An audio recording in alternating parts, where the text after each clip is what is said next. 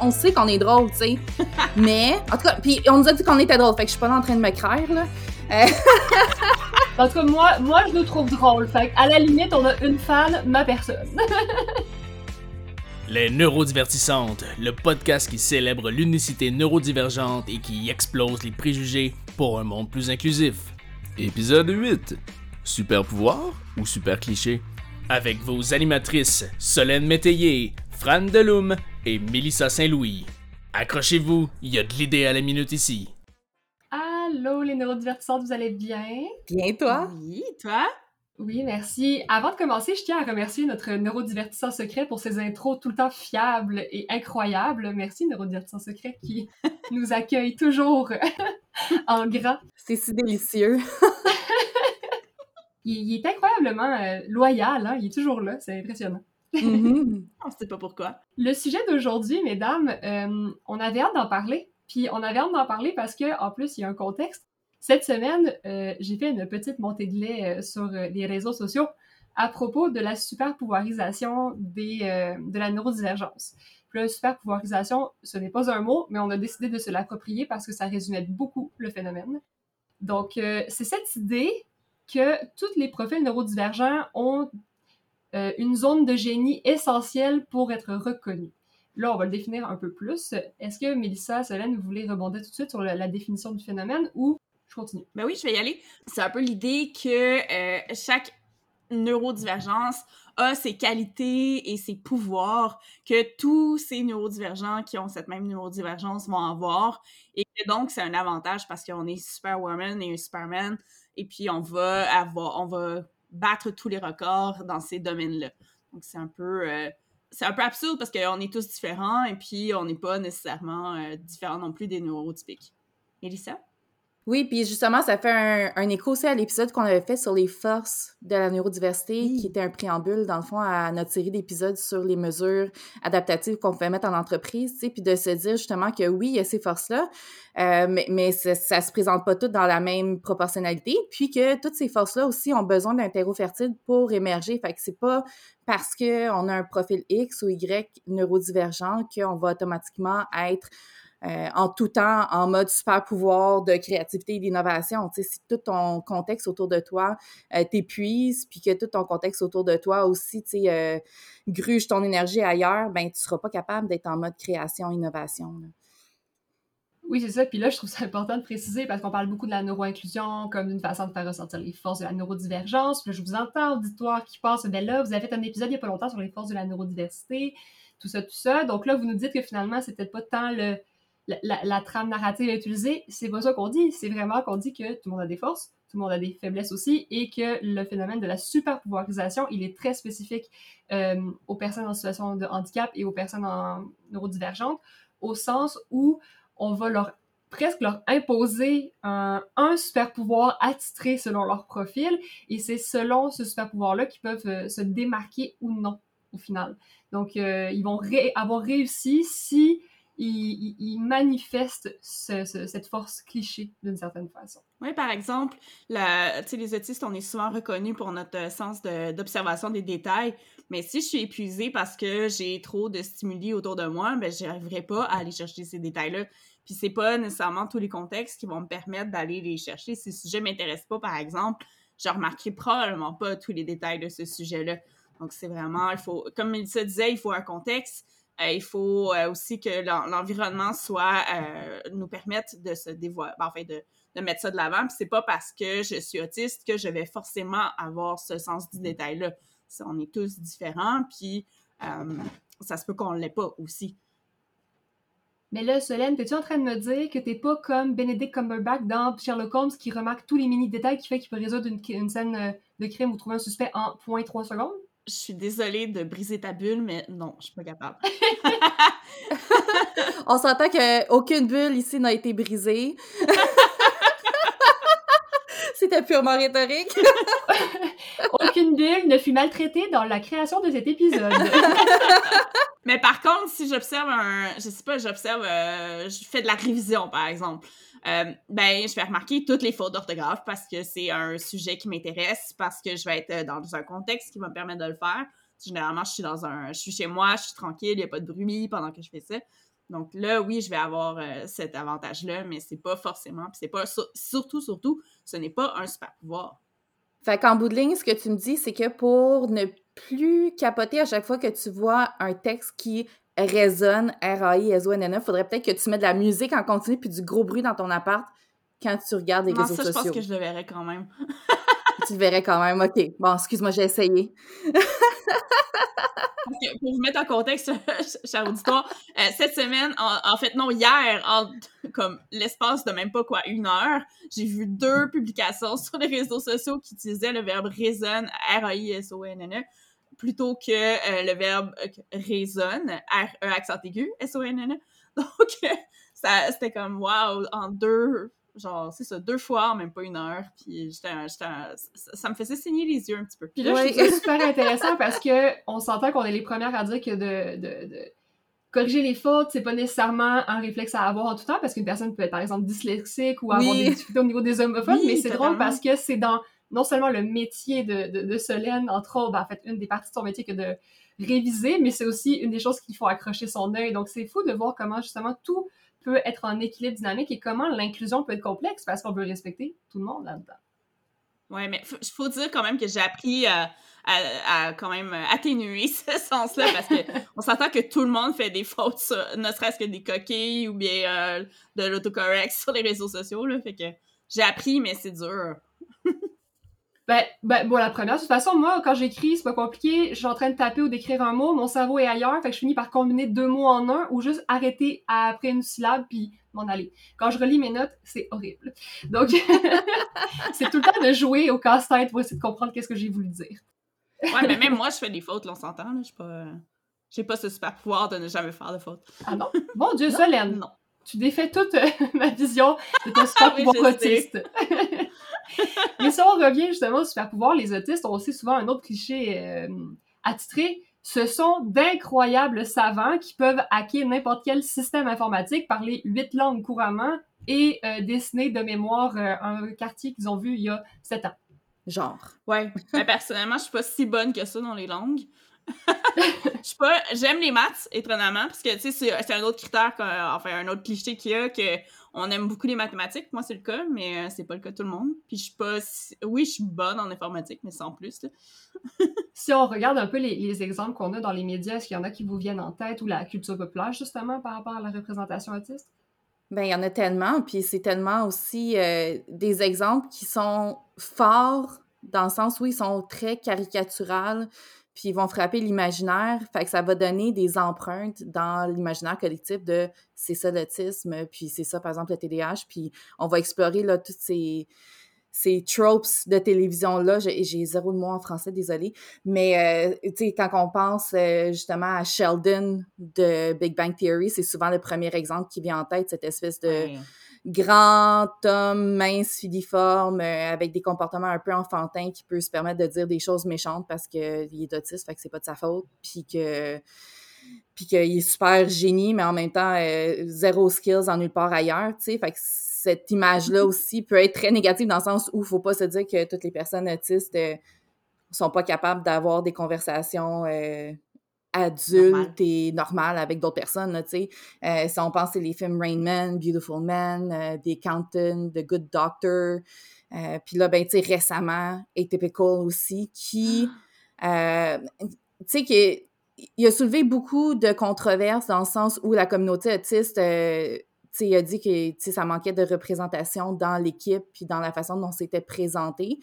En même temps, il y a du monde qui dit ben ça permet d'ouvrir un dialogue sur le sujet de l'autisme, même si c'est quand même très caricatural à plusieurs égards. Fait que c'est ça. C'est quand même, je trouve que, que dans Atypical, le personnage est quand même moins caricatural qu'un Sheldon, mais reste qu'il est caricatural dans d'autres aspects. Ouais, moi, personnellement, je me suis jamais reconnue dans ce personnage-là, même que j'ai arrêté d'écouter l'émission parce que ça m'irritait à la limite, tellement c'était un ramassis de clichés. Puis, euh, Mais par mm-hmm. contre, il y a des films comme Hors Norme qui est sorti récemment que euh, les autistes sont joués par des personnes autistes. Et donc là, c'est, je trouvais qu'ils jouaient très bien l'autisme. Effectivement, ça, ils ne le jouaient pas. Donc, je pense que euh, c'est un autre aspect qui est intéressant de, de faire jouer ces personnages-là par des personnes qui sont réellement c'est euh, ça, ça change tout, en fait. Ben oui. oui, puis on reviendra justement, on en parlera tantôt, là, mais de l'émission qui est sur Netflix en ce moment, spéciale ou spécial, Ah, qui est un exemple incroyable de représentativité et je ne comprends pas qu'on n'en soit pas là aujourd'hui. Mais justement, si on revient un petit peu dans nos- notre définition du concept, ben, il y a l'enjeu de, de- de- de- en anglais de creeping up. Euh, mais ça, veux-tu nous expliquer ce phénomène? Oui, ben, je trouvais ça intéressant parce que j'avais une conversation justement l'autre jour sur le sujet, tu sais, puis comment, tu sais, à Hollywood, dans l'évolution de la présentation des différents personnages en fonction de l'histoire, tu sais, euh, puis même pas Hollywood, là, tu sais, je vais revenir au, au niveau du théâtre, tu sais, dans le temps de Shakespeare, ben, tous les personnages, même les femmes, étaient joués par des hommes. Hein? Là, ça a fini par changer, puis les femmes ont fini par avoir le droit de faire du théâtre euh, parce qu'il n'y a rien de mieux qu'une femme pour jouer une femme, on s'entend. Hein? Euh, après ça, ben, on a eu toute la notion de. Avec Hollywood, avec tous les, personnages qui faisaient blackface, yellowface, euh, fait que, des personnages blancs qui sont déguisés en personnes d'une autre ethnie, puis qui le jouent de façon très caricaturée.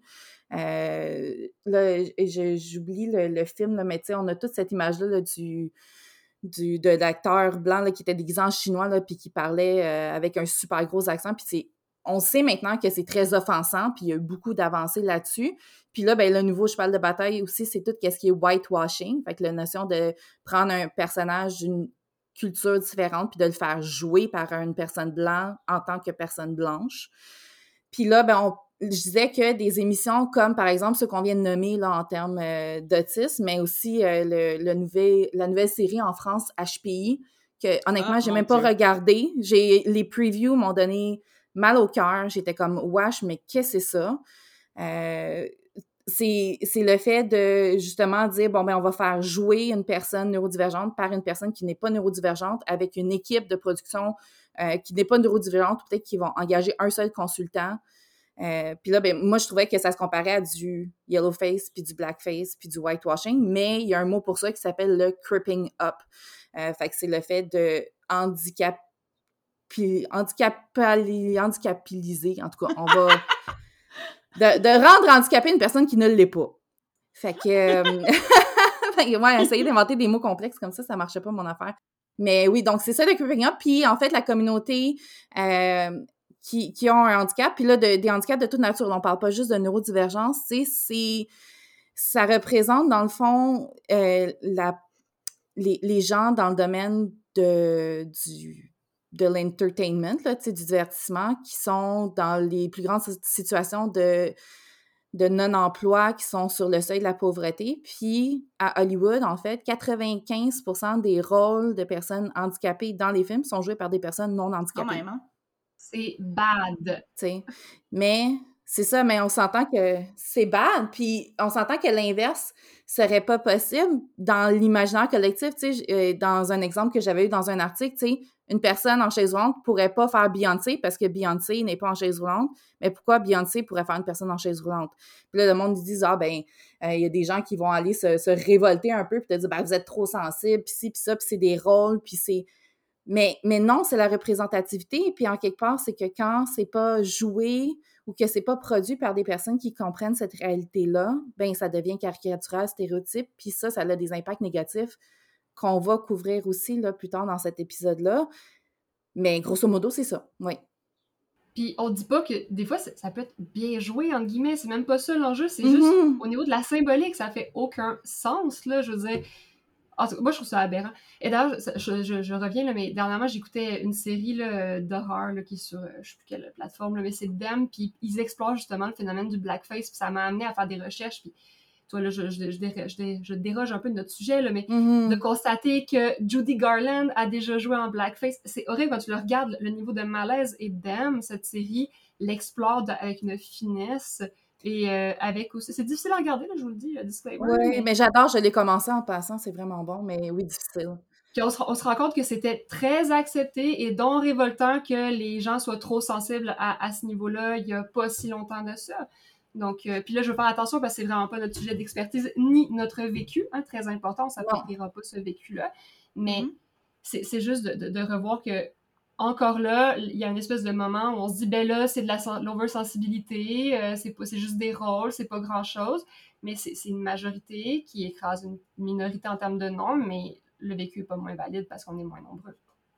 C'est ça. Puis c'est des, des, personnes qui jouent ces rôles-là qui sont encensées pour leur grand jeu d'acteur euh, dans ces rôles-là. Alors que, tu sais, puis, puis, je lisais un article d'une, euh, blogueuse, puis je trouvais ça tellement représentatif, là. Son nom, c'est euh, Elena Chamorro. C'est une Française.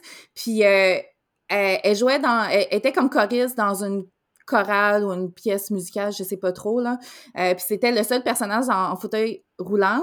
Puis, euh, elle s'attendait, à avoir des, des, commentaires condescendants, puis de se faire, des choses plus offensives, comme les personnes handicapées sont justement habituées de recevoir du genre euh, Ah, t'arrives à chanter, bravo, ah, c'est bien pour toi, tu sais, de bravo, t'es handicapée, tu sais. T'es courageuse. T'es courageuse, c'est ça. Mais tu sais, non, en fait, ce qui est arrivé, c'est qu'il y a bien des personnes qui ont trouvé que c'était une bonne idée d'avoir mis une personne handicapée dans le départ, dans le décor, mais que c'était dommage parce qu'elle faisait mal l'handicapé. Puis que c'est ça, tu sais, vu qu'elle correspondait pas à l'image caricaturale des personnes handicapées qui étaient vues dans les films. Puis. C'est fou! Tu sais. Puis, puis ça revenait avec la notion, puis, tu sais, on, va, on, va, on va le décortiquer aussi, mais la notion de dire, bon, ben, tu sais, toutes ces caricatures-là qu'on voit à la télévision, ben, quand on parlait de notre émission l'autre fois, ça paraît pas ben des fois ça paraît pas parce qu'on masque. Exactement. Mais des fois ça paraît pas parce qu'on correspond pas à cet imaginaire collectif là qui est ancré dans la tête des personnes. Ouais. Solène, tu voulais réagir? Oui, c'est comme un autiste qui ne se tape pas la tête sur les murs. Ben oui, ça existe. Mais ça. Souvent, c'est, on va me dire que ça paraît pas parce que je corresponds pas à cette image-là de, d'autiste un peu euh, sauvage qui ne parle jamais. Donc oui, j'ai fait du travail, mais j'ai toujours été sociable. C'est pas, euh, c'est pas nouveau. J'étais réservée, mais euh, j'étais sociable. mm-hmm. Puis si on regarde, là, donc euh, là, on a beaucoup parlé, bon, autiste, HPI, puis le, le, TDAH aussi est un profil qui souffre de cette trame narrative-là. Les personnages TDAH, dans les séries, on les reconnaît parce qu'ils sont souvent très excentriques, ils sont hauts en couleur et ils sont surtout très créatifs. Si tu n'es pas créatif, tu Mhm. n'es pas un TDAH valide. Ça, c'est mon impression quand tu regardes Mhm. la représentation populaire du TDAH. Oui, ben, puis, puis souvent, ce qui arrive, c'est que tous ces profils-là, comme les TDAH, les dyslexiques, euh, moins l'autisme, mais encore, oui, c'est utilisé, euh, puis le syndrome G de la Tourette, c'est tous des, des, des, personnages qui sont utilisés pour l'aspect la, comédie, pour faire rire les gens. Aussi, oui, c'est vrai. Tu sais, c'est jamais exploré de façon euh, profonde et humaine. Les, les, les, personnages ne sont pas développés où ce qu'on comprend justement l'ensemble de, de, ce qu'il vit, tu sais, oui, il peut avoir la créativité, puis oui, il y a des bouts qui sont drôles, je veux dire, on, on sait, là, nous trois ensemble, on fait un podcast qui s'appelle Les Neurodivertissantes, on sait qu'on est drôle, tu sais, mais, en tout cas, puis on nous a dit qu'on était drôle, fait que je suis pas en train de me craire, là. Euh... en tout cas, moi, moi, je nous trouve drôle, fait à la limite, on a une fan, ma personne. bon, parfait, parfait. Mais, mais reste que, tu sais, on, on, parle des choses qui sont authentiques, des choses qui, qui rejoignent nos, nos, moments plus difficiles aussi, puis d'autres réalités, alors que c'est pas le cas dans les émissions. Euh, fait que, ouais, puis tu sais, à travers l'histoire de Hollywood, ben, à travers les différentes années, toutes ces représentations-là ont beaucoup changé aussi, puis ils sont venus impacter très négativement aussi euh, l'imaginaire qu'on a collectivement, là.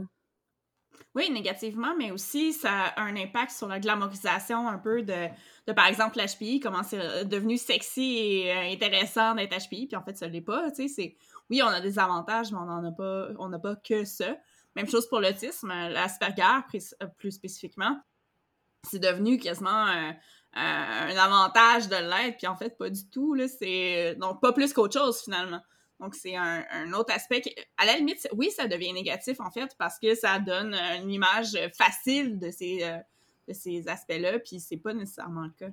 Puis pourquoi on en parle aujourd'hui dans notre podcast? Oui, ben, il y a notre vécu, notre ressenti par rapport à ça, mais c'est qu'il y a un lien très facile et direct à faire avec le monde du travail. Quand on regarde souvent la façon que la neurodiversité dans le monde du travail va être encouragée, c'est aller chercher des candidats plus créatifs, aller chercher des candidats qui pensent différemment. Oui, c'est bien, mais après, quand ça vient impacter l'attente que tu as envers la personne que tu vas voir en entrevue, tu vas t'attendre qu'elle soit créative pour correspondre à ton besoin de créativité que tu veux ajouter. C'est là qu'il y a un enjeu. C'est là que ça met une pression et on crée un autre stéréotype, même s'il se veut positif d'une certaine façon. Mais on crée des attentes, on crée de la pression à laquelle on peut pas correspondre tout le temps ou pas du tout, en fait. Ouais. C'est ça. Puis juste la notion de créativité, elle est extrêmement. Euh, tu sais. Euh, pointu dans la façon dont les gens le voient. Là. La créativité, c'est bien plus que d'être capable de faire des beaux schémas puis, euh, ça peut être plein de choses que les gens ne considéreront pas comme étant de la créativité. Oui, exactement. Puis il y a un aspect, par exemple, qu'on va beaucoup dire des personnes neurodivergentes, c'est que euh, aller les chercher parce qu'ils vont être fidèles au travail, euh, ça va, ils sont tellement contents de travailler qu'ils vont rester chez vous. Puis, euh, mais pas forcément. Moi, oui, je suis restée longtemps dans mes emplois, mais ça, il y en a aussi que j'ai quitté vite parce que j'étais pas bien. Donc, c'est pas une licence pour traiter un peu n'importe comment les, personnes neurodivergentes. C'est pas c'est pas automatique que la personne va être avoir va faire preuve de rétention. C'est c'est aussi il faut bien s'occuper de ces personnes-là, puis il y a tout un contexte. Donc il faut pas prendre pour acquis que ces caractéristiques-là vont être exactes. Exactement si on revient un peu au niveau de la représentation culturelle de, des profils neurodivergents, je pense que, Mélissa, tu avais quand même des données vraiment percutantes là, au niveau, par exemple, de la représentation du euh, syndrome Gilles de la Tourette. Oui, ben dans les justement dans les TV tropes, les, la façon dont on caricaturise les personnages, tu sais, j'avais trouvé une mine d'or, on va le mettre en lien dans, euh, dans, les, dans les liens de, du texte du podcast, mais euh, tu sais, quand on pense au syndrome Gilles de la Tourette, on, c'est la, dans la prévalence de la population, on parle de peut-être 0,5% de la population qui aurait le syndrome Gilles de la Tourette. De ce 0,5% là 10% euh, souffrent de la coprolalia. Dans le fond, c'est la, les tics verbaux de, de, dire des sacres, de dire des, des mots qui, qui, peuvent être offensants, euh, puis de les dire fort ou de... Fait que cette notion-là de dire des choses comme ça, c'est, c'est minime comme quantité de personnes, mais c'est la seule représentation presque qu'on a dans les médias.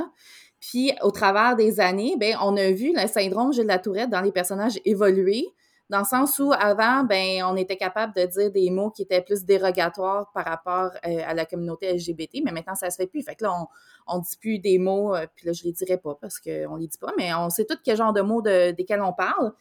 Puis, euh, puis avec le, justement le fait qu'on est de plus en plus euh, conscient du sexisme, ben là, on prendra plus des sacs sexistes. Fait que même le, discours des gens qui ont la tourette dans les films sont influencés par le contexte, alors que, tu sais, dans la vraie vie, ces personnes-là, ils vont pas le contrôler, c'est quoi le mot qui va sortir. Euh, puis c'est toujours utilisé justement de façon à, euh, à, rendre ça comique. Puis, tu sais, le, le N-word, ben ce N-word-là, il sera pas utilisé, sauf si tu mets la personne euh, que le syndrome de la tourette dans une salle pleine de personnes noires, puis que c'est pour l'effet comique de le dire parce que ça crée un malaise, c'est ce qui est tout à fait inacceptable. Fait tu sais, là, si je reprends un peu tout ce dont on parle depuis tantôt, parce que je réalise qu'on vient euh, faire converger deux grands thèmes. Il y a ce phénomène du super pouvoir neurodivergent, là, nos, nos, nos TDAH, mm-hmm. euh, des artistes maudits, nos autistes savants qui parlent euh, infini de langues. Et on a aussi ce phénomène de la comédisation, ah, les néologismes de, la neurodivergence. Donc, s'il n'y a pas un super pouvoir associé, s'il n'y a pas une, histoire de, de underdog, en guillemets, je m'excuse, de, j'ai pas le mot en français, là, mais qui, qui affronte ces obstacles neurodivergents, ces, ces handicaps pour devenir une meilleure version d'elle-même, ben, on va aller vers, faut que ça fasse rire.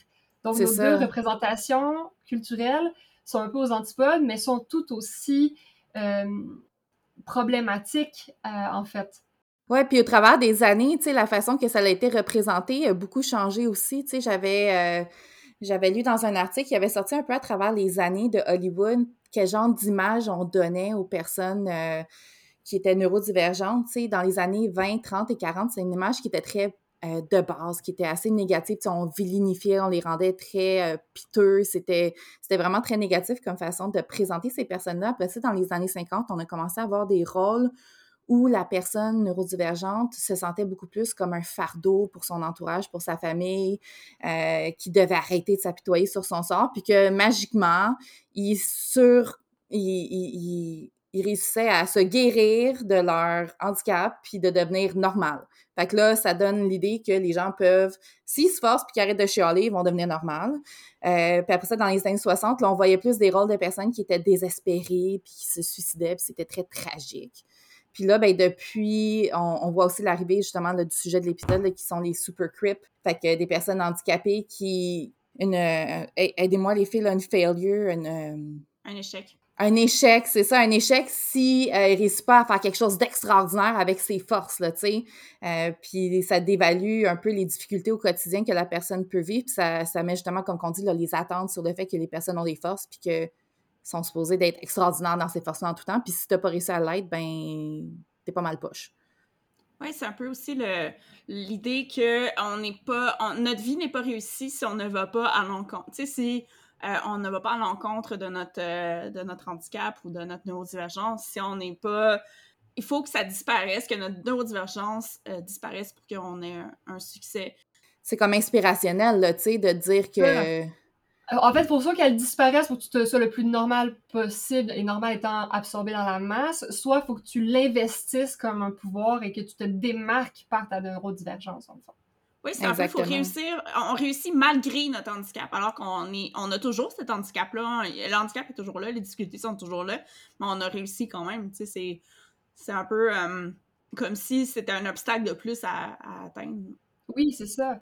Puis si on regarde un peu cette trame narrative-là du Super Crip, ça a quand même des impacts et entre autres, bon, ça crée ce phénomène où une personne handicapée qui réussit devient un symbole par sa simple existence. Là. Puis je pensais mm-hmm. entre autres à hum, les Olympiques versus les Paralympiques. Là. Je lisais une citation encore ce matin qui disait que les, les en français, là, les Olympiques, c'est là où les héros sont créés, tandis que les Paralympiques, c'est là où les héros viennent, puisque ça entendait, c'était cette idée qu'un athlète sans handicap, ben, devient un héros en prouvant ses performances, en s'entraînant, en se dépassant, etc. Tandis que le simple fait d'être un athlète avec un handicap fait de toi un héros par défaut. Parce que, ah, ben, on s'y attendait pas, t'as fait quelque chose de plus. Donc, c'est comme si le, l'attente était moins élevée. Donc, bref, ça fait un espèce de nivellement vers le bas dans les attentes qu'on a envers une personne handicapée. Puis, quand on regarde une personne neurodivergente, c'est un peu ça aussi. Ça va être le, si t'as réussi, ben, on va être fier de toi juste parce que t'es là. Puis c'est dommage mm. parce qu'on n'a comme pas d'attente ou d'espoir pour cette personne autre que de dépasser ce que son handicap lui aurait permis ou pas permis selon le stéréotype, dans le fond. C'est ça, alors que c'est juste d'être différent, différemment. Tu sais, de, les athlètes paralympiques là, travaillent extrêmement fort pour réussir à faire qu'est-ce qu'ils font, puis... Ça dévalue comme euh, leurs efforts, en fait, de dire Mais que... c'est ça! Ouais. Tu sais, je veux dire, c'est clair que tu n'iras pas faire faire un sprint avec quelqu'un qui court puis une personne en chaise roulante à côté. C'est juste normal de mettre des courses de personnes en chaise roulante ensemble pour que, en handicap égal, il y ait des chances égales de gagner, mais l'effort qu'ils ont mis dedans est tout aussi important, sinon plus. Mais tout aussi important. Puis là, encore une fois, on, s'écarte parce que tout est un peu relié. Donc, comme on intègre la neurodivergence dans cette idée d'identité, puis du fait de manque de représentativité, puis des impacts, le, le côté supercrip et la super pouvoirisation de la neurodivergence, tout se rejoint. Donc, les impacts qu'on voit, c'est ça qu'on voulait vous parler un petit peu. Donc, il y a cette notion de, symbolique que ça crée au niveau de, des résultats, mais ça donne aussi une image très capacitiste. Tellement. Le, capacitiste, dans le fond, c'est faut vraiment que tu rendes fonctionnel ton handicap et que tu deviennes, tu sois capable de l'amener aux attentes normées, donc aux attentes de la, soit neurotypique dans le cas d'un handicap plus cognitif, ou aux attentes de la, de la masse. Donc, c'est cette idée de devoir faire comme les autres, d'être capable de, et c'est comme ça que tu vas, tu vas pouvoir te prouver. Si ton handicap t'empêche de faire quelque chose, ben c'est un échec. Alors que ça pourrait juste être une réévaluation de la lecture de la situation. C'est ça. Puis à l'inverse aussi, il y a des gens qui, qui vont définir les capacités comme, par exemple, quand tu vas dire, ah, ben, euh, cette personne-là, elle peut pas être euh, TDAH ou elle peut pas être autiste parce qu'elle a réussi à aller à l'université puis à avoir un doctorat puis ci puis ça. Fait que la notion de se dire que quelqu'un euh, aurait peut-être pas un handicap parce qu'il a réussi beaucoup de choses, c'est un peu aussi l'autre côté de cette médaille-là du capacitisme. Exact. Donc, ça revient un peu au risque. Donc, il y avait cette idée du, capacitisme. Il y a Mélissa, tantôt, qui nommait super bien l'enjeu de, la discrimination basée sur des attentes dans un imaginaire collectif culturel. Mm-hmm. Donc, ça, crée des, des, situations où on va écarter des candidats au travail, par exemple, parce qu'on va avoir des attentes euh, basées sur un modèle. C'est ça, des attentes basées sur ces modèles-là, où on va s'empêcher d'engager quelqu'un parce qu'on pense que les personnes sont toutes comme ça, tu sais, de dire justement, ben je peux pas engager une personne autiste au service à la clientèle parce qu'il va dire des choses méchantes aux clients. Exact. par exemple, mais non, c'est pas ça. Mm-hmm. Puis un autre enjeu que moi je peux voir, vous me direz euh, ce que vous en pensez, c'est aussi le fait que la personne neurodivergente, pour être valide, pour être un bon candidat, de tout le temps être dans sa zone de génie. Donc, la mm. personne TDAH, par exemple, de toujours être créative, puis euh, hop la vie, puis pleine de bonne humeur, puis sociale, parce qu'au moment où elle est dans ses euh, surcharges cognitives et sensorielles, au moment où elle est dans un hyperfocus qui est problématique parce qu'elle oublie de s'en nourrir, au moment où elle vit ses émotions beaucoup trop fortes et impulsivement, là, ça, c'est tout le contrepoids de la médaille qu'on veut pas voir. C'est ça. Donc, c'est comme soit la meilleure version du TDAH seulement, ou soit la meilleure version de l'autisme seulement, ou tu n'es pas le candidat valide, tu deviens un mauvais employé, dans le fond. C'est ça, c'est un peu comme euh, ça fait penser à la phrase des super-héros. Euh, de, c'est dans Spider-Man, là, avec de grands pouvoirs viennent de grandes responsabilités. Ben, c'est la même chose un peu, tu sais. oui, il y a des grandes forces, mais ces grandes forces ils ont des contre-coups aussi. Exact. Puis ça vient avec des responsabilités pour s'assurer que ces forces-là ne deviennent pas surutilisées parce que l'utilisation puis euh, l'implication normale et optimale, c'est facile de dévier de ça puis de tomber dans le trop. Puis une fois qu'on est trop longtemps dans le trop, ben on tombe dans le pas assez. Exact. Mhm. Solène, toi, est-ce que tu as des exemples, ou Mélissa aussi, là, je sais pas, dans votre vécu, que vous avez pu observer ou vécu vous-même, de moments où il y avait une super pouvoirisation autour de, des attentes à votre égard? Moi, j'en ai jamais vécu. Ben, en fait, j'ai pas beaucoup travaillé en étant autiste. Ben, en fait, oui, mais pas dans des emplois. Euh, pas beaucoup. Euh, tu sais, j'ai beaucoup été travailleuse autonome. Ça, ça se met pas à on puis à off? ouais, mais en fait, euh, j'avais pas mon diagnostic pendant vraiment longtemps dans ma carrière, puis depuis, je suis beaucoup travailleuse autonome, donc ça n'a pas à donner, mais en fait, non. J'en ai, j'ai eu cette chance-là de ne jamais voir vivre de super pouvoirisation, mais c'est, je l'ai beaucoup vécu dans le fameux ça paraît pas dont on a déjà parlé, de, ah oui, mais je ne correspond pas à ces caractéristiques-là, ou bien je ne suis pas euh, dans ma zone de génie en, permanence. Donc euh, oui, j'ai eu ça, mais c'est pas dans un milieu professionnel. J'ai eu cette chance-là, moi. Ça impacte quand même beaucoup le discours interne aussi, là. Oui. Oui, totalement. Personnellement, c'est je suis dans ma zone de perfection où je suis bonne à mettre dehors. Tu sais, j'ai comme pas d'entre-deux. Ouais, mais par contre, mes parents m'ont fait ça, tu sais, parce qu'on savait déjà que j'étais euh, que j'étais HPI, que j'étais à haut potentiel intellectuel. Puis euh, chaque fois que j'avais une moins bonne note, ben là, c'était toujours le, reproche, en fait, de ben oui, mais tu devrais, être assez intelligente pour le faire. Puis en fait, ben non, il y a d'autres facteurs. Peut-être que j'ai préféré aller voir mes amis plutôt que d'étudier. Ça, ça se peut. J'ai un autre équilibre de vie, en fait.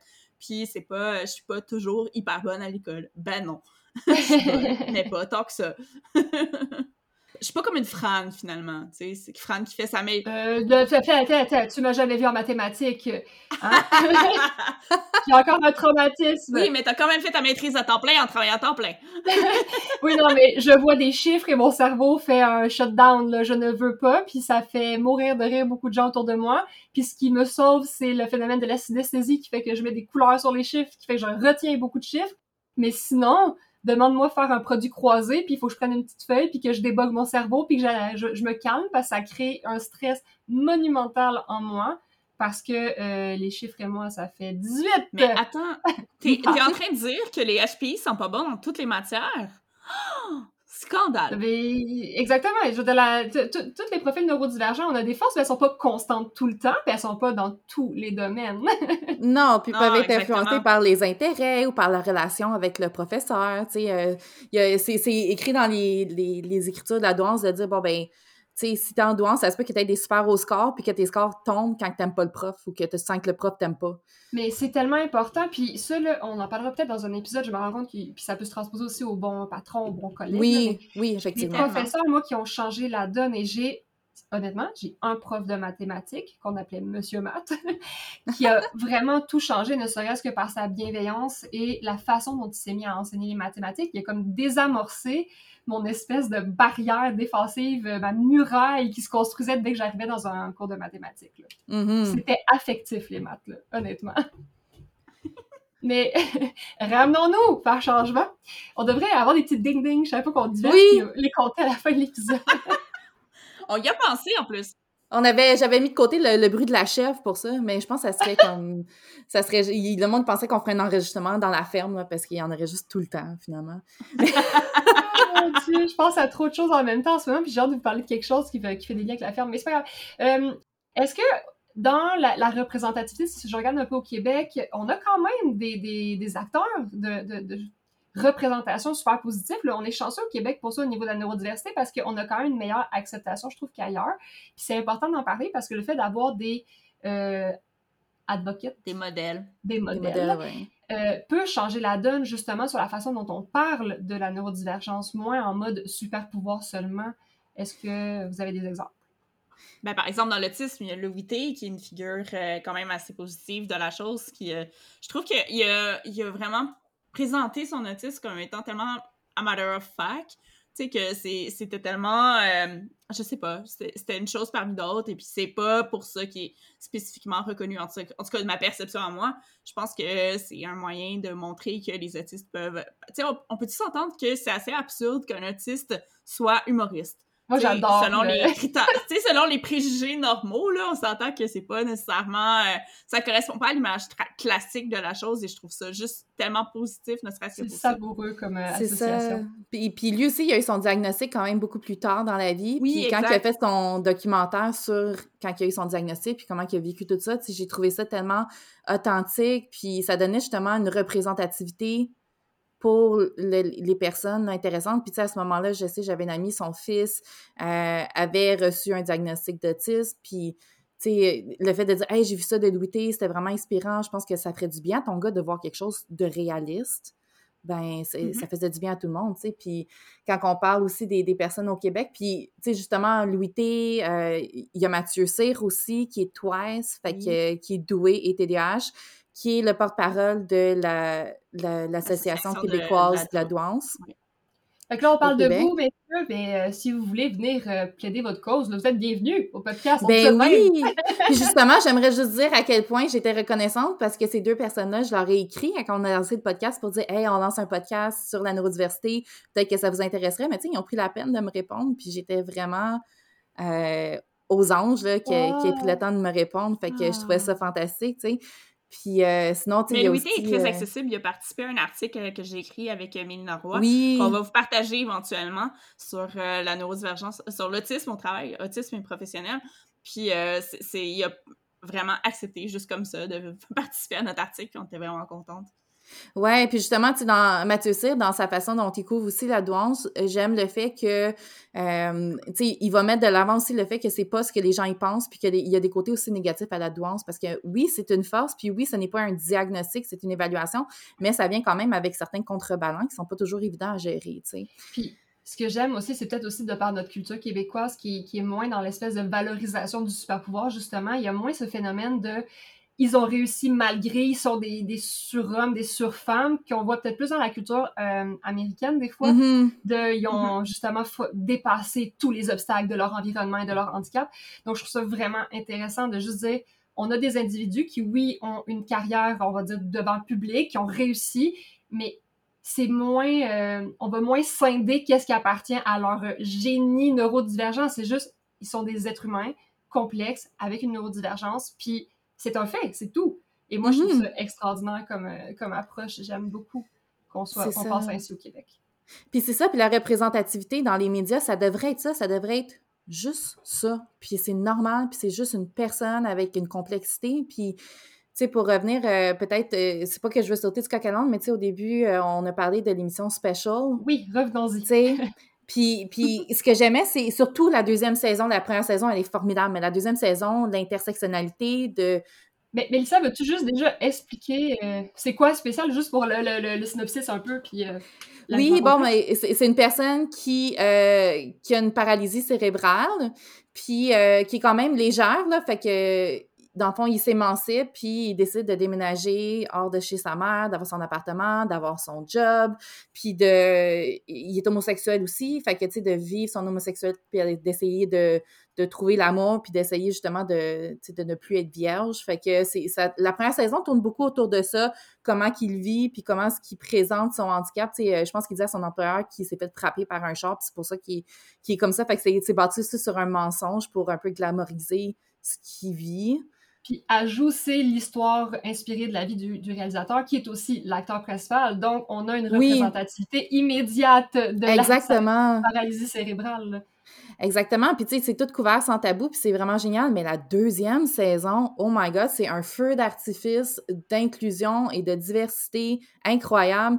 De la diversité culturelle, on parle de, la diversité de genre, on parle de la diversité neurologique, des corps, c'est ça, tu sais. Euh, puis quand je dis que c'est juste, ça devrait juste être normal, ça devrait juste être ça, mais tu sais, euh, l'actrice, dans le fond, l'amie de l'acteur principal, ben, c'est une femme indienne qui est enrobée, puis qui est magnifique, puis elle se pogne des hot guys, puis euh, elle est bien à l'aise avec son corps, puis les gars, ils la trouvent super belle, mais tu sais, jamais c'est dit « Ah, j'aime ça parce que t'es grosse » ou « J'aime ça », tu sais, elle est juste hot, puis personne n'en parle, puis ça va bien. C'est ça, c'est jamais nommé qu'elle a réussi un exploit, contrairement à beaucoup de comédies, justement, par rapport à la diversité des corps, tu sais. C'est ça. Fait tu sais, ça, c'était empowering de voir que, tu sais, ben, gars, la, fille a parlé d'un top modèle, puis, tu sais, c'est juste normal, puis tout le monde est chill là-dedans. Puis, euh, même chose pour euh, l'acteur qui, qui joue, puis là, j'oublie tout le temps son petit nom, là, Henry, euh, qui est autiste et queer, mais qui est autiste et queer aussi dans la vie, puis la façon dont il joue son personnage, je trouve que c'est juste tellement terre à terre, puis... Puis on a de tout. on, a, on a, oui, des, des traits plus euh, reconnu de l'autisme. On a du steaming, par exemple, mais on a vraiment un modèle plus nuancé, plus complexe, plus riche d'un personnage autiste et queer que ce qu'on peut imaginer dans les clichés habituels. Exactement. Oui, mais en fait, c'est que ça tourne pas autour de cette caractéristique-là. C'est un élément parmi d'autres et euh, l'être humain est là d'abord. C'est pas un autiste, c'est un être humain à la base. Ah, vraiment, si vous n'avez pas encore vu euh, spécial, c'est, Moi, je sais qu'il y a deux, trois séries comme ça qui m'ont marqué par leur côté inclusion. Il y avait Sense8 aussi euh, dans le temps qui était quand même. Ça fait pas si longtemps, mais mm. qui émergeait quand même de loin en termes de représentativité. Et euh, ben, spécial, c'est, incroyable parce qu'on a que des gens réellement qui investissent leur rôle, donc des personnes avec des vrais handicaps, une vraie mm-hmm. neurodivergence, sont vraiment queer, des vraies intersectionnalités. Donc, ça permet une représentativité qui est bien plus authentique. C'est ça. Puis par rapport à, la façon dont tout ça, ça nous impacte, quand on regarde des émissions comme ça. Puis je pense, euh, tu me corrigeras si c'est pas le cas, mais je pense que c'était dans les articles que tu m'avais partagé, Fran, sur justement la notion du supercup à la télévision, mais comment euh, la façon dont on regarde la télévision, tu vas l'écouter de façon mindful ou de façon mindless. Mmh euh, puis c'est ça qui va impacter la création des stéréotypes puis la cristallisation de la perception qu'on a des gens. Euh, fait que je sais pas si tu as envie d'en parler un peu plus. Euh, oui, je peux, c'est un peu de mémoire quand même, mais c'est cette idée que. Euh, attends un instant, je vais, je vais me mettre mon, mon truc sous les yeux. Oui, donc le, le fait qu'on soit en mode mindless, donc on écoute de manière un peu absente, on fait juste être là pour se divertir, on fait juste être mm-hmm. là pour avoir un bon moment, versus le fait d'écouter la télé avec intention. Donc la mindfulness, c'est qu'on est vraiment présent dans la façon qu'on absorbe le contenu de, ce qu'on regarde et de ce qu'on écoute. Ouais, c'est ça. C'est le fait qu'il y a des, À un moment donné, il y a des stéréotypes qui viennent tellement automatiquement que quand on les regarde d'une façon absente, on se questionne même plus. Il n'y a même pas de remise en question. On fait juste absorber ce qu'on voit et ça crée un stéréotype versus quand on est en mode critique, en mode avec intention, où là, on va pouvoir aller vraiment plus. Être euh, riche dans la façon qu'on absorbe le contenu, qu'on le comprend, qu'on l'appréhende, qu'on le module dans nos chaînes de référence. Et c'est là que ça va impacter énormément de choses. Puis là, je viens de te faire une tirade improvisée de grands mots, ce qui me sort souvent du pétrin dans la vie, mais je suis pas certaine d'avoir du contenu pertinent dedans. merci, merci.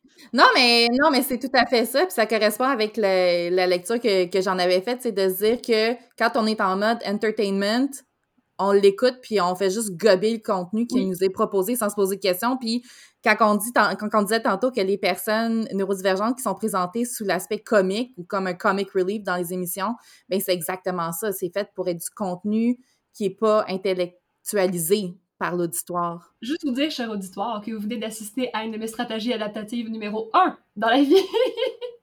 quand j'arrive pas à organiser mes idées, je mets plein de jolis mots bout à bout. Et ben souvent, les gens, ils font comme « Ah, elle a parlé vite, j'ai pas tant compris, mais ça va l'air correct, fait que c'est bon. » Tu serais une super politicienne, maybe. On me le dit souvent, je sais pas comment je dois interpréter ce commentaire.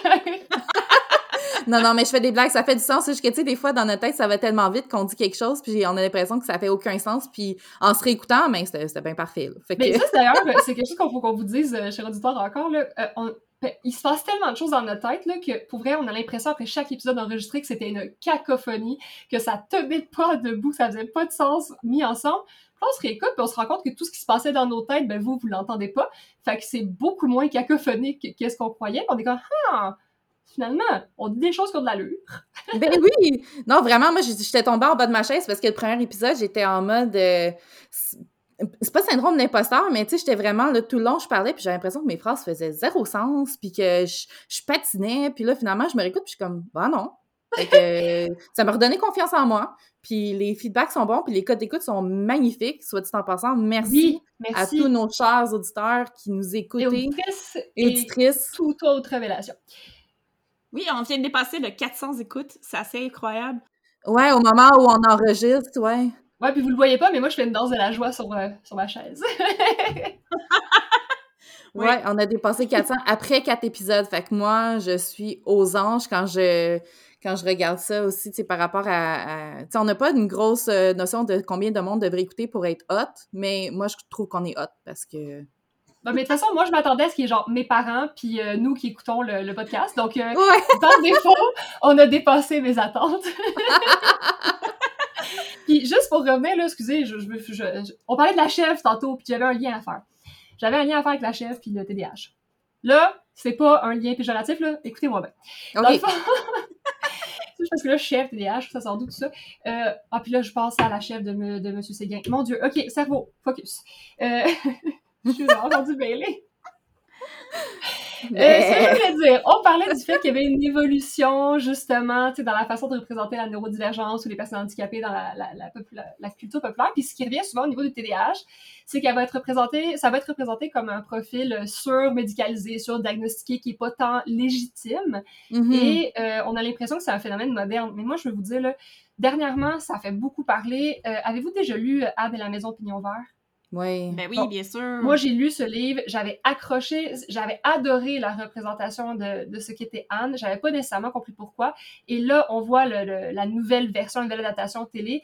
Et c'est parce que justement, c'est une personne qui a énormément de traits du profil TDAH et l'auteur, Lucy Maud Montgomery, mm-hmm. euh, ça remonte à 1919, ou en tout cas dans ces eaux-là pour Anne et la maison Pignon Vert, mais elle a d'autres euh, romans qu'elle a écrits, entre autres Rainbow Valley, si je ne me trompe pas, où d'autres personnages manifestent énormément de traits neurodivergents décrits tels quels et sans la version péjorative et mal vue de, de la on va dire, de l'appréhension très médicale des sujets, de ce genre de sujet-là. Au début, on s'entend que les femmes étaient hystériques, puis euh, c'était comme ça. Donc, euh, c'est vraiment intéressant parce que cet auteur-là, dans les années 1900, avait probablement elle-même des traits neurodivergents qu'elle transposait sur ses personnages. Et ça m'amène aussi à faire le lien avec quand j'étais jeune, j'écoutais beaucoup euh, Les Malheurs de Sophie de la comtesse de ah, Ségur, qui date de 1858, on s'entend. Et ben, Sophie, c'est ça, elle est impulsive, elle vit ses, ses, émotions à 100 000 à l'heure, elle se met tout le temps dans le pétrin, puis eh, je veux dire, c'est un autre exemple de personnage qui, pour moi, existe depuis longtemps, présente des traits neurodivergents avant que ce soit la mode et que tout le monde ait un TDAH ou une HPI. Là. Ben, c'est ça, puis ils sont présentés sans nécessairement mettre d'étiquette dessus, mais on, on s'y reconnaît, puis ça me fait rire que tu dis ça parce qu'on n'en a jamais parlé ensemble, mais tu sais, moi, quand je, quand je pense à, à Opinion Verte, je me suis toujours reconnue dans elle, les livres de la comtesse de Ségur, en première année au primaire, je lisais ça dans la classe pour me tenir occupée, là, tu sais. Oui! Fait Mais moi aussi, en fait. mais c'est sûr, parce qu'on s'y retrouve tous, je pense, dans ces personnages-là, là. C'est ça, mais c'est écrit par des femmes, par des femmes qui probablement étaient neurodivergentes, mais tu sais, euh, dans l'histoire du cinéma aussi, c'est très récent. Là, quand on parle du TDAH, là, ça, ça, a émergé dans, les, dans le DSM en 1980. Fait que c'est tout frais, tout chaud. Fait que tout le temps avant ça, quand on utilisait comme comic relief ou comme vilain dans les, dans les émissions qu'on parlait de la neurodivergence, ben c'était un peu cette, euh, cette maladie inconnue, euh, un peu n'importe quoi, où qu'on va ramasser des caractéristiques qu'on veut bien y mettre mais en bout de ligne, c'était des caricatures, juste pas d'étiquette sur la neurodiversité ou la maladie mentale. je veux juste finir, parce qu'il faut qu'on finisse notre... Parce que je t'ai tellement pas écouté, mon Dieu, je suis vraiment une mauvaise personne, mais ça, j'étais tellement absorbée dans mon cerveau. Excuse-moi. Hey, hein? Ça, c'est un exemple. regarde, exemple encore, voilà. Euh, aujourd'hui, euh, c'est ce qui se passe. c'est ça, mais... Là, juste... Oui, vas-y. Non, mais non, c'est vraiment correct, tu vois. Euh, moi, j'étais partie sur un autre chemin d'idée. Mais ça, c'est un bel exemple, justement, tu sais, quand on parle de représentativité, mais c'était ça le but du podcast, c'était d'offrir aussi cette représentativité-là de trois personnes neurodivergentes qui sont authentiques dans le contenu qu'ils présentent, puis qui vont pas toutes euh, chorégraphier puis scripter avant d'enregistrer, puis de se dire, ben, tiens, on a du succès, puis pas malgré le fait qu'on ait des situations de handicap, ou pas parce qu'on a des super pouvoirs, mais juste parce qu'on est des femmes complexes avec plein de facettes, puis qui ont plein de choses intéressantes à apporter à la table, puis que dans le domaine des affaires puis de la gestion, mais ça en prend aussi de la représentativité. Exact. Puis je voulais vraiment finir, parce qu'il faut finir l'épisode, là, on est vraiment en train de déborder, mais en vous disant un exemple de tout ce qui se passe dans ma tête en ce moment. Là, tu sais, on parlait de la chèvre, j'ai fait le lien avec Anne et la maison Pignon Vert, ce qui m'a amené à la chèvre de Monsieur Séguin. Là, dans ma tête, ce qui se chante en ce moment en background, c'est la mère Michel qui a perdu son chat, parce que somehow, ça fait le lien avec Monsieur Séguin. Puis là, je me mets à, je me mets à penser à la ferme des animaux de Howell. Je suis sincèrement mêlée en ce moment, fait que c'est un très bon moment pour euh, abréger l'épisode. Voilà, je voulais te donner un exemple de la cacophonie euh, dans ma tête. Il faut dire que la cacophonie, c'est encore pire que ce que vous entendez, euh, chers, euh, audi- chers auditoires, parce que euh, on coupe, on- en fait, on, on arrange ça au montage, mais on parle l'une par-dessus l'autre sans arrêt. C'est assez... euh, vive le montage! Ouais. Ah, vraiment. Mais je, je, je, si vous êtes à l'aise, moi, je laisserai ces beaux morceaux authentiques-là aujourd'hui. Tellement! Je les assume.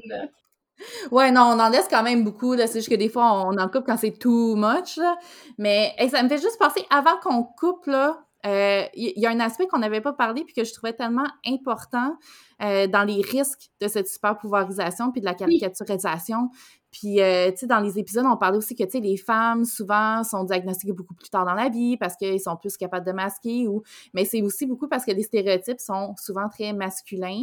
Oui. Puis, ça fait que un, un des risques de ça, c'est que les personnes n'aient justement pas cherché de diagnostic parce qu'ils se reconnaissent pas, parce qu'il n'y a pas de représentativité.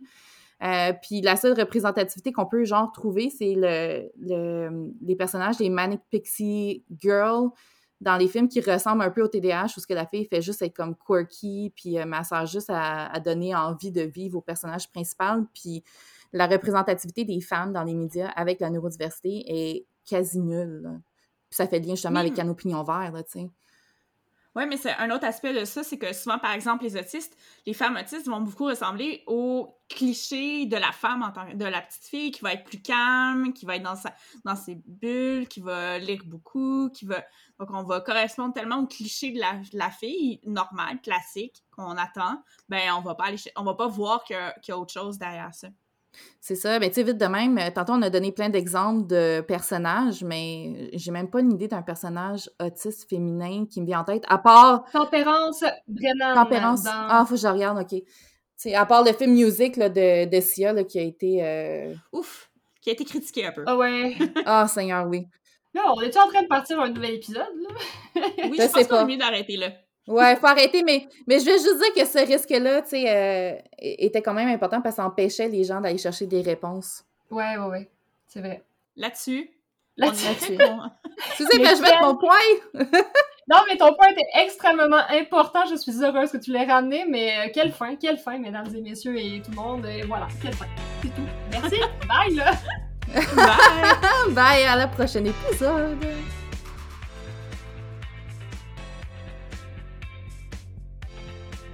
Vous avez apprécié l'épisode? Vos animatrices ont eu du fun à vous le préparer et l'enregistrer. Pour les encourager, n'hésitez pas à parler du podcast à votre réseau, vos amis, vos collègues. Et si vous avez envie d'échanger, vous pouvez les trouver facilement sur la page Les Neurodivertissantes sur LinkedIn et sur Facebook.